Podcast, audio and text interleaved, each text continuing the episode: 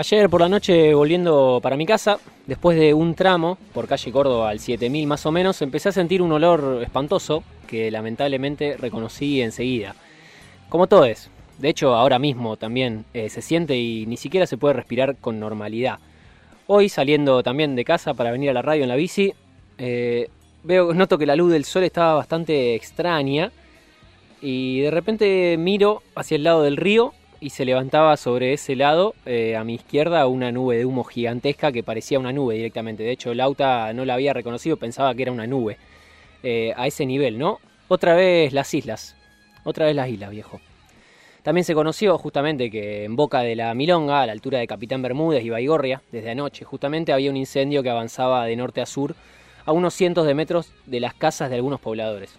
El fuego lo estaban apagando los propios vecinos porque los bomberos de la zona estaban trabajando en otros incendios de la zona. No hay recursos ni autoridades responsables, como viene pasando eh, hasta el momento. Como si no estuviéramos hablando de la vida en la Tierra, como si no se tratara de un problema que tiene que ser prioridad en la agenda política de cualquier Estado.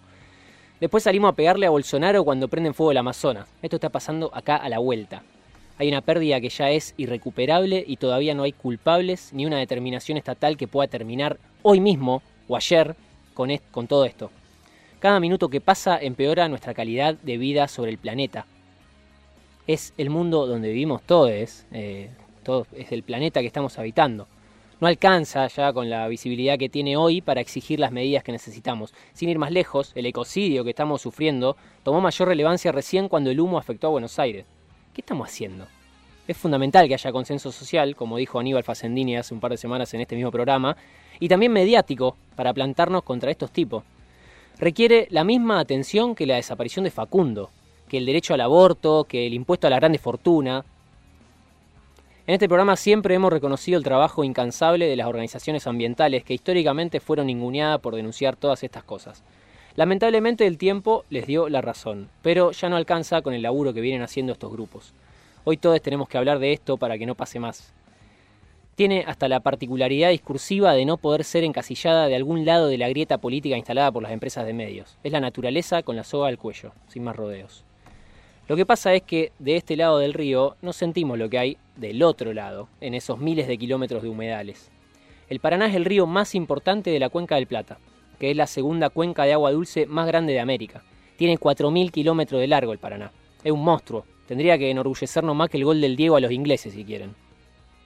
Según un informe sobre las regiones de humedales de la Argentina, publicado en el 2017 por el Ministerio de Ambiente y Desarrollo Sustentable, en estas zonas hay más de 200 especies de peces, 600 de plantas, 260 de aves, 40 anfibios, 50 reptiles, 70, 70, especies de mamíferos, entre ellos está el carpincho, que tanta empatía generó en las redes sociales en su momento. Bueno, ahora se está muriendo todos los días el carpincho. En lo que va del año, ya han arrasado más de 500 kilómetros cuadrados de humedales. Hay ambientalistas que ya hablan de una pérdida casi total de la fauna. Se nos están muriendo todos los animales, loco. Yo les pido, por favor, les pido por favor que empiecen a buscar en internet las especies que estamos perdiendo. Les tiro algunas solo para empezar, solo alguna, un par.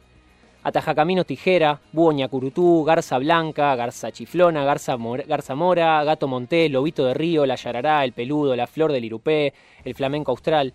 Todos los días el mundo pierde color si se mueren estos bichos por nuestra culpa.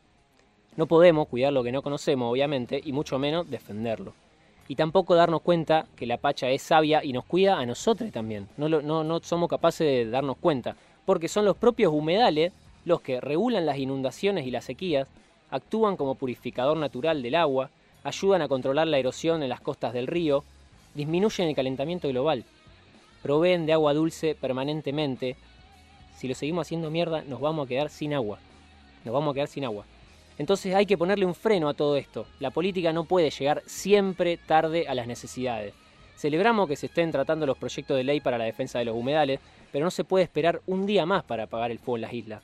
Y mucho menos esperar unos años hasta que se aplique eficazmente una futura ley. Por suerte, en el transcurso de esta mañana, en la boca de la Milonga, como decíamos, los propios vecinos y vecinas y otras personas coordinadas con la multisectorial por la ley de humedales lograron sofocar el fuego y la situación ya está controlada en esa zona.